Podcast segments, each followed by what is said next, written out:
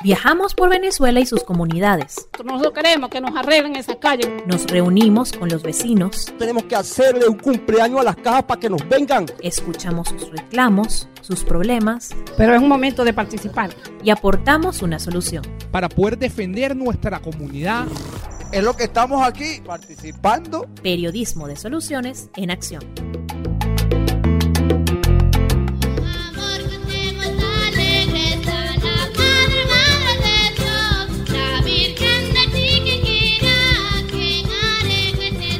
Fundada en 1616 por el presbítero Francisco de la Hoz Berrío, la población de Aregue, en el municipio Torres, es una de las más antiguas del estado Lara, donde su devoción mariana en la advocación de la Virgen de la Chiquinquirá tiene fama en el culto católico venezolano. La tradición indica que desde el siglo XVII peregrinos se congregan en Aregue la primera semana de octubre para asistir a la fiesta en su honor y ya es tradicional la caminata de 11 kilómetros desde Carora a este pueblo para rendirle culto a la Virgen. Es el momento del año más importante para los habitantes de este pueblo apacible, demasiado apacible pudiéramos decir, una de las tantas poblaciones venezolanas afectadas por la diáspora de ciudadanos que han partido a otras naciones buscando las condiciones de vida que han perdido. Hasta allí llegó el equipo de Venezuela Dentro. Arrancamos. Bienvenidos sean todos a Radio Abierta, programa que va hasta las comunidades para escuchar a las comunidades, porque sabemos que las comunidades tienen muchísimo que decir. Yo me he dado cuenta que aquí la actividad de la iglesia es importantísima, me dicen que es porque tienen dos motores, el padre párroco y mi señor que va a hablar ahorita. Vamos a, a presentarla, Catherine. Bueno, eh, Sonia Gil. Bueno, buenos días para todos. En verdad me sorprende que ella, eh, nuestra querida licenciada Marisabel, diga esto, pero acá el motor de esta comunidad somos todos, ¿sí o no? Sí. ¿Verdad? Trabajamos, somos un, somos un equipo, eh, somos de la pastoral social de la parroquia. Trabajamos para con los niños, tenemos 135 niños, a los cuales les damos todos los días cena, lo hacemos con mucho gusto y muchas ganas, porque esa es la Venezuela en la que creemos todos, ¿verdad? Una Venezuela pujante, una Venezuela que estamos, pero que nosotros tratamos de hacerla un poco más ligera junto con la fundación, ¿verdad? acá tenemos muchas dificultades, de verdad que tenemos una problemática en Aregue que no la podemos ocultar, pero vamos a aprovechar este medio para decir que una de las que tenemos, que, se nos ha violado, que son los servicios básicos, tenemos problemas de agua muchísimo. Esta semana no concluimos la semana completa de las actividades del comedor por falta de agua, porque me tocó comprar creo que cuatro mil litros eh, y los venden. No, no es que es gratis. ¿Cada cuánto les llega el agua a ustedes? Cada 15 días, cada esta semana pues acertamos porque la dieron el agua ayer, pero una hora y media de, de, surtirnos de agua es muy poco tiempo para toda una comunidad que está que dura 15 días sin agua. Yo creo que no estoy mintiendo en cuanto a esto. ¿Estoy mintiendo? El agua, muchas personas, acá hay un sector que es el sector más desprotegido de la comunidad que se llama Chiquinquirac. Ellos tienen, lo divide de la comunidad de acá, una quebrada, que la llaman la quebrada la tetona, no sé por qué, bueno, tiene su historia, pero la llaman la tetona. Por plana no era. ¿Ah? Por plana no era. No, no, no era por plana, porque no sé si se las había hecho en ese tiempo. Eh, bueno, resulta de que ellos se surten, lo que llaman acá en los pueblos un highway, y se surten de esa agua que no está tratada. Y no es posible que a nosotros se nos violen todos esos derechos fundamentales. Ellos tienen que, yo los he visto, de verdad he visto, muchas veces he pasado para el sector y veo cómo se bañan en esos y cómo recogen el agua para traerla para su casa. Otros han este, tomado la iniciativa de hacer pozos pozos para surtirse del agua y esa agua es completamente salada, imagínate. Muy, muy salada. Eh, acá está la doctora Carmen, que ha tenido, la doctora Carmen ha llevado un trabajo, pues creo que se ha unido a unas ONG en Carora con respecto al problema del agua. Bueno, de la electricidad ni se diga el problema que tenemos muy grave, pero como que es a nivel nacional, solamente creo que en el Distrito Capital es donde no tienen el problema. Nosotros pues eh, diariamente, ya tenemos tres días, no sé qué ha pasado, no, no nos han quitado la electricidad. Cuestiones de estructurales, las calles están, la única calle que está buen, en buen estado es la que está al frente de la iglesia. Pero además de con un pueblo tan lindo, ¿no? Porque tienen ustedes un pueblo... Es un pueblo mariano, es un pueblo donde se venera a la Santísima Virgen de Chiquinquirá, del Rosario de Chiquinquirá, que es un pueblo muy, muy turístico, concurrido, porque mucha gente viene de muchos estados a visitar la Virgen, pero está en un, eh, pues deplorable, no, solo verle las calles, cómo está. Ha afectado en muchísimas situaciones la, la cuestión que la falta de servicios básicos, pero yo creo que aquí muy, muy grave el problema del agua. El por qué no hay agua, yo creo que como que lo veo como un comercio, porque no es posible que a ti te venda todo la... eh, hace poco nos enviaron un cisterna y yo me alegré, ay, wow, nos mandaron un cisterna.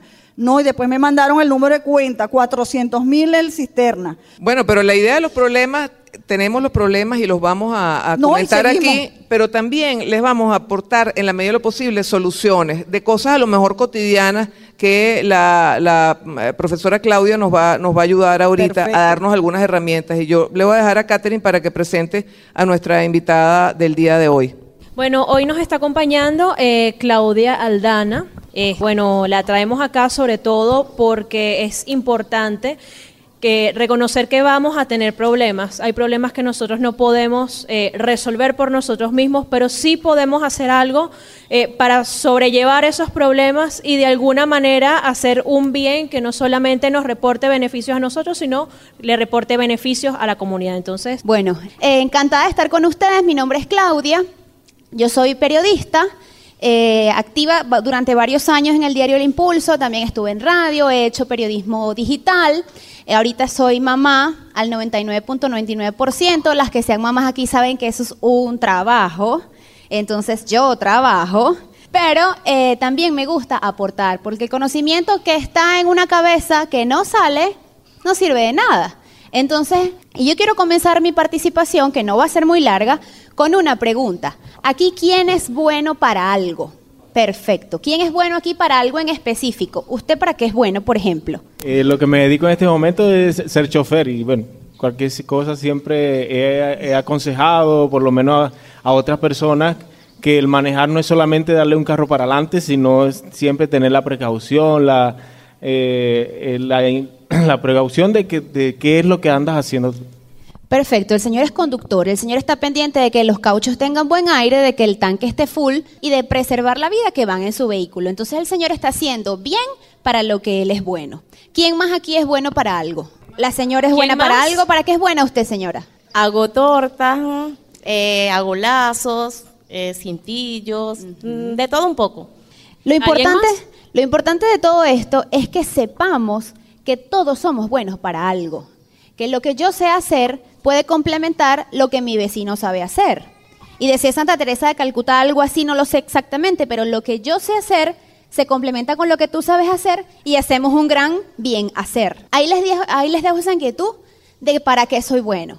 Porque sabía usted que de lo que usted es bueno, usted lo puede convertir en una pasión y que esa pasión se convierta en su sustento. Se nos está yendo la vida, amigos, en esperar la bolsa, en buscar efectivo, en hacer la cola y en ver si esta noche se va o no se va la luz. ¿Cuánto tenemos en esto? Entonces, ¿quién quiere que su vida mejore? Todos queremos que nuestra vida mejore. Entonces, si todos queremos que nuestra vida mejore, en- tenemos que empezar a usar otros ingredientes para la receta. Porque como me dijo la amiga que ella sabía hacer tortas, si ella siempre compra duraznos, la torta siempre le va a saber a durazno. Pero ¿qué tal si ella compra fresas o empieza a pelar una piña o le empieza a probar con ciruelas o le agrega unas pasas o le echa un chorrito de ron? La torta le va a saber diferente. Si nosotros empezamos a incorporar sabores diferentes a nuestra vida, nos van a empezar a salir cosas diferentes. Por ejemplo, la amiga que hace torta, que le gusta hacer tortas, ¿qué le recomienda? Si ella hoy hace 10 tortas a la semana o 5 tortas a la semana y ella quiere duplicar su producción porque quiere duplicar sus ventas, tal vez no lo va a lograr en una semana más. Pero sí se puede planificar y decir, bueno, yo de lo que gano en una semana aparto el 20%, lo ahorro y después invierto dentro de un mes y logro hacer las, 20 tortas que quiero hacer esta semana. Pero durante ese tiempo voy a invertir en mercadeo. ¿Y qué es mercadeo? Vender mi producto y promocionarlo. Entonces voy a imprimir unos volantes. Y esos volantes me cuestan 50 mil bolívares. No tengo los 50 mil bolívares. ¿Cuánto tiempo tengo que lograr para reunir los 50 mil bolívares? Dos semanas. Entonces el sueño no es hoy, es dentro de dos semanas porque tengo que tener los 50 mil bolívares. Pero deja de hacer las tortas.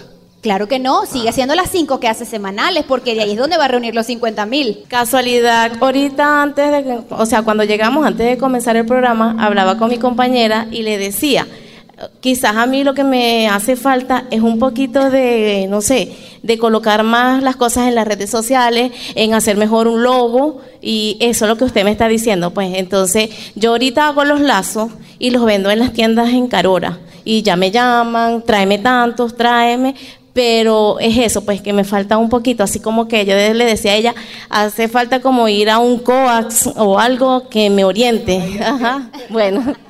Te la trajimos a tu casa. Sí, señor. Bueno, fíjate, este, ¿alguien más le ha pasado la idea de la amiga? ¿Cuál es que es tu nombre? Rosmeni. ¿Alguien más le ha pasado como Rosmelia que tiene un sueño y quiere ponerlo así en acción y no sabe por dónde comenzar? ¿Alguno de ustedes? Tú tienes un sueño. ¿Cuál es tu sueño? Bueno, este, buenas, buenos días. Mi nombre es Yolimar. Este, tengo 11 años aquí en Aregue. Me siento aregueña ya.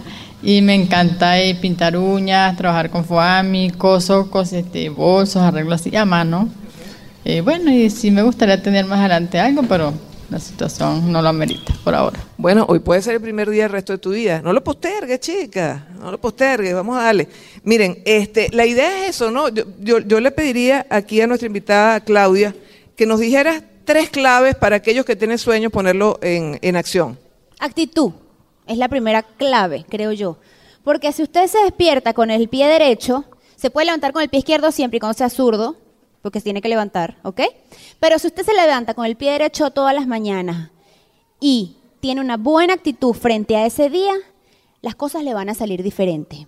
Porque si usted va por la calle, haga la prueba. Ahorita cuando salgamos de acá o mañana cuando vaya, el lunes cuando vaya a su trabajo, vaya a la calle y sonríale a un desconocido. Inevitablemente le va a devolver una sonrisa, porque tendría que ser un loco para devolverle un golpe. Entonces haga la prueba. Que su Se han visto casos. Bueno, es que hay mucho loco, María Isabel. Hay mucho loco.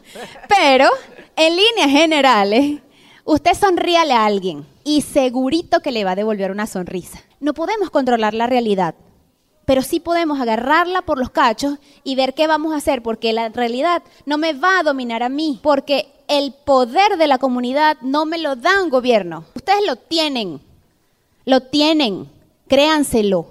La segunda clave podría ser la confianza en sí mismo y una red de apoyo. Eso es importantísimo porque además está al alcance. Ustedes tóquense, tienen aquí, aquí al lado y aquí al lado. Comenzó la red de apoyo. O sea, la gente que tienen aquí, ustedes son su misma red de apoyo. Ustedes son una comunidad. Miren, que hayan venido aquí un sábado en la mañana con tantas cosas que hay que hacer, eso me indica que ustedes son una comunidad súper motivada. Decía mi abuelo que en paz descanse que era mejor tener un millón de amigos que un millón de bolívares, porque yo le pido un bolívar a cada amigo y yo tengo el millón de bolívares. Oye, no he aplicado esa, Catherine. Pero fíjense, hemos hablado de eh, herramientas que nos ha dado Claudia para nuestra cotidianidad, eh, para nuestro día a día. Sin embargo, ustedes tienen un día a día muy duro. Me estaban hablando del agua. ¿Qué otro problema tienen aquí? A ver, ¿quién rompe el hielo? ¿Qué otro problema me quieren comentar? ¿Nos quieren comentar aquí en Radio Abierta? Hace unos meses yo estuve aquí, no sé, un mes o dos meses. Y a mí me pareció muy particular que hicieron una pregunta y todo el mundo levantó la mano. Vamos a ver si eso pasa ahorita otra vez cuando yo la vuelva a hacer. Y es, la pregunta es, ¿cómo van ustedes a Carora? ¿Cómo van? ¿Quién no va en cola? Nadie. O sea, vamos a hacer una cosa, que levante la mano todo el que va en cola para Carora. Todos se van en cola para Carora a trabajar. Y a, a ver, este, y se regresan. Hay una red de solidaridad innata, pero eso no debería ser. Aquí debería haber transporte, ¿no? Pero, Ajá, ¿y qué es lo que pasa con el transporte? ¿cuánto cuesta, cuánto cuesta un pasaje? Cinco mil en buseta y seis mil en carrito. Pero ah, las unidades son contadas, me imagino. no hay muchas unidades. ¿Y desde hace cuánto tiempo ustedes viven esa situación? O sea, ¿desde hace cuánto tiempo ustedes tienen problemas con el, con el transporte para ir a Carora? Una, una, alguien que me quiera hacer la, la, la vocera, vamos para acá. Ajá. O ven tú para acá, porque no sé si me llega el cable. Cuéntanos tú el drama del transporte. Tu nombre, por favor. Carmen, bueno, ya todos me conocen, Carmen Pai. Eh, bueno, la, la población de Aregue, eh, como todos, tenemos muchos problemas. El problema del agua, como ya se dijo, el problema de transporte, todos los servicios básicos, incluyendo gas, todo, todos los. Entonces, con en relación al transporte, es una comunidad que cuenta con un servicio de busetas y de carrito, que cada día eh, han ido disminuyendo por la problemática que ya sabemos. Entonces, ¿qué queda ahorita? Que cada día aumenta el pasaje, ¿verdad? Estos carritos ya no son todos, no están suficientes para trabajarlo, entonces la mayoría de personas trabajamos en Carora. ¿Cómo nos vamos? En cola, todos aquellos que no pueden pagar y aquellos que podemos pagar hacemos el sacrificio de irnos en los carritos. Pero cada día esto se ha incrementado en que las personas acudan 5 o 4 de la mañana, ya hay gente parada en las esquinas esperando un transporte. Bueno, allá ten- tenemos otra amiga también que quiere Yelixa hablar. nos va a hablar también de, de cómo, cómo hace diariamente con el tema del transporte. ¿Cuál es tu nombre? ¿Isa qué? Yelixa Ah, Piña. Yelixa. Yo, yo te cambié el nombre. Bueno, yo todos los días viajo a Carora, trabajo en un ambulatorio eh, tipo 3 Carora. Todos los días tengo que ir a Carora porque trabajo de 8 a 2. Y yo tengo que salir de mi casa a 6 y media para poder estar a la hora allá en el, en el trabajo porque tengo que ir a pedir cola, porque si me pongo a pagar pasaje no me alcanza. También es difícil el efectivo y todo lo demás aquí. Hace días cuando vine, Ajá. también me comentaron que el gas no se lo distribuyen. ¿Y cómo cocinan? Están cocinando con leña. Las familias enteras van a buscar eh, eh, cortar cujíes y los vienen, pero es como un paseo familiar. Yo quiero que ustedes me- mismos cuenten esto. ¿Cómo lo hacen y para dónde van? ¿Cuánto caminan? ¿Cómo buscan los palitos? ¿De dónde los Sí, sacan? Y además, cuéntenos a estas caraqueñas que no sabemos esa realidad. ¿Cómo es eso de cocinar en leña? O sea, eh, eh, alguien que, que cocina en leña aquí que nos cuente. ¿Quién, quién nos va a contar eso? Egle. Bueno, nos vamos por la, por la quebrada. A veces gastamos media hora para ir a cortar los palos. Llevamos así carrucha, la llenamos de palos. A veces la partimos con machetes o con hacha. A veces vamos todos, a veces voy yo sola. Porque hay muchas tunas, mucho monte. ¿Y eso todos los días? Egle. Ajá. Todos los días tú tienes que buscar leña y cocinar con leña. Tú sabes que cocinar con leña, este, bueno, quienes, ojalá, si tienen aquí alguna asistencia médica, bueno, si no te queda más remedio tienes que hacerlo, pero lo ideal es que no lo hagas, pero es que no te queda más remedio. Por salud no deberías hacerlo todos los días. Sí, porque tengo niños también que Claro. sufren de asma. Claro. No cocino con ellos en el fogón. Egle, ¿y cómo sueñas tú tu pueblo? ¿Cómo sueñas tú tu calidad de vida? Que mejore, que haya agua, que haya gas, que haya luz, porque eso se va todos los días. Ven acá, Auri. pa- pa- eh, yo, no, yo no he presentado oficialmente, claro, ustedes la conocen. Auri, Auri, Auri mm, Fermín es de la ONG 351 en acción, pero para el programa no te había presentado. Me dice 251, bueno, 351 es 2 más 1. bueno, Auri, este, tú querías, tú, has venido aquí a la comunidad y la, la realidad de GLE no es la única, ¿no? Bueno, todos tienen similitud en eso, pero aparte tienen otro tema que a mí me parece importantísimo, que es el tema de las comunicaciones. A mí me contaron que aquí pasa un mes y no llega eh, señal de internet, ni siquiera se pueden comunicar por CanTV. Y bueno, ustedes están aquí para verificar, para, para corroborármelo. ¿Eso es así o no es así? Son cuentos de camino. ¿Qué señales llega aquí? Entonces, ¿cómo hacen ustedes para comunicarse con los familiares que no viven en Arega y que viven en Carora? E inclusive, hay otra cosa. Me estaba, aquí, aquí Keren Torres me estaba pasando un dato, y es que todos tienen familiares fuera del país. Que levante la mano todo el que tiene a alguien afuera. Qué impresión. ¿Y a dónde se han ido? No, no, no fuera del No, país, fuera. fuera. del país. Colombia, Todos tienen alguien afuera. todos tienen alguien fuera. ¿Sabes cuántos cuántos se estima que eh, venezolanos que están en el exterior? Más de 5 millones y medio de venezolanos están en el exterior. Y hasta Areje ha llegado a esa situación.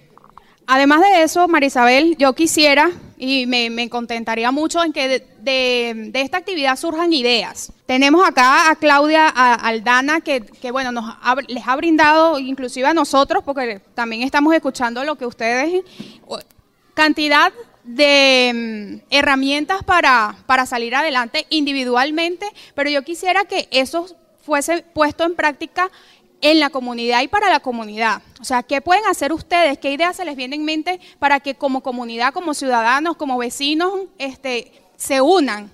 en, realizar un- una bonita labor. Yo sé y yo quiero destacar porque de verdad que me encanta la labor que lleva el padre con el comedor de los niños y que la mayoría de esos niños ustedes tienen, son sus padres. También sé que aquí hay varios papás de, de esos niños que se benefician diariamente. Yo quisiera que alguno de ustedes me dijera cómo les ha ayudado eso. ¿Cómo ha cambiado eso sus vidas? Yo sé que esos niños este, tenían su- eh, muchísimas necesidades y que inclusive dejaban de ir a clases por eso. ¿Cuáles son sus palabras para, para esa labor o qué apoyarían ustedes o cómo apoyarían ustedes para que eso siga creciendo y que ya no sean 120 ni 130 niños los que se beneficien, sino que puedan llegar a ser más? Como comunidad pueden hacer eh, jornadas, sopas, eh, para recolectar más dinero, más, más fondos para que eso se multiplique y que no va a ser algo que va a salir como que de sus propios bolsillos, sino que va a ser algo que se va a hacer para el beneficio de una comunidad completa. ¿Ustedes tienen alguna idea? La señora Sonia, que es la que está al frente de ese, de ese comedor, ¿qué quisiera que, que surgiera de la comunidad? que nos apoyáramos este, como equipo, como comunidad. Yo sé, vamos a, porque vamos a ir, pero acá tenemos a la, a la licenciada Claudia que nos está motivando para que hagamos eh, lo posible, otro tipo de actividad que no sea que depender solo de la fundación.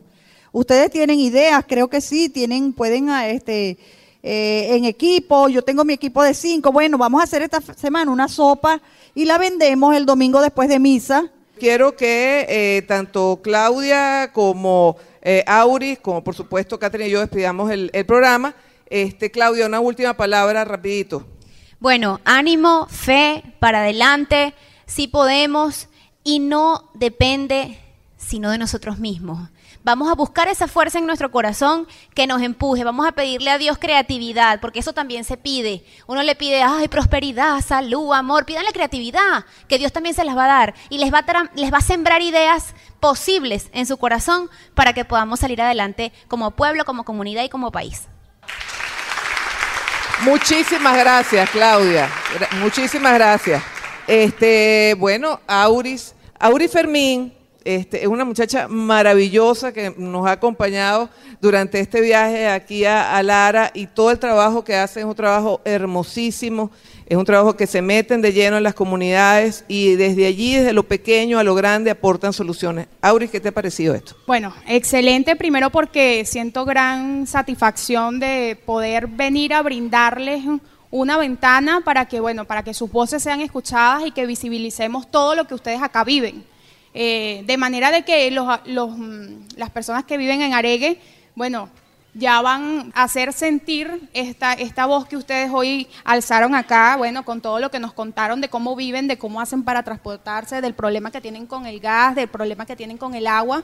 Y, y bueno, y que de una u otra manera nos demos cuenta de que no solamente ustedes lo padecen, sino que recorriendo eh, el Estado Lara, en mi caso, pero en el caso de, de estas dos servidoras que tenemos hoy acá con, con esta eh, alianza que tenemos con Radio Abierta Te Escucha, este, bueno, podamos darle cobertura a, a estos lugares que quizás no viene mucha gente a visitarles, pero que para nosotros son importantes y que por eso hoy de verdad estamos muy agradecidos y muy complacidos de estar aquí hoy. Yo creo que yo quiero y creo que ustedes merecen hoy un fuerte, un fuerte aplauso de ustedes mismos. Catherine, despídete. Pero claro que me quedo. ¿A dónde me voy a ir, chicas? Si ninguna parte sería mejor que aquí. A pesar, mira, el primer, el primer país mejor para vivir es este y el segundo también.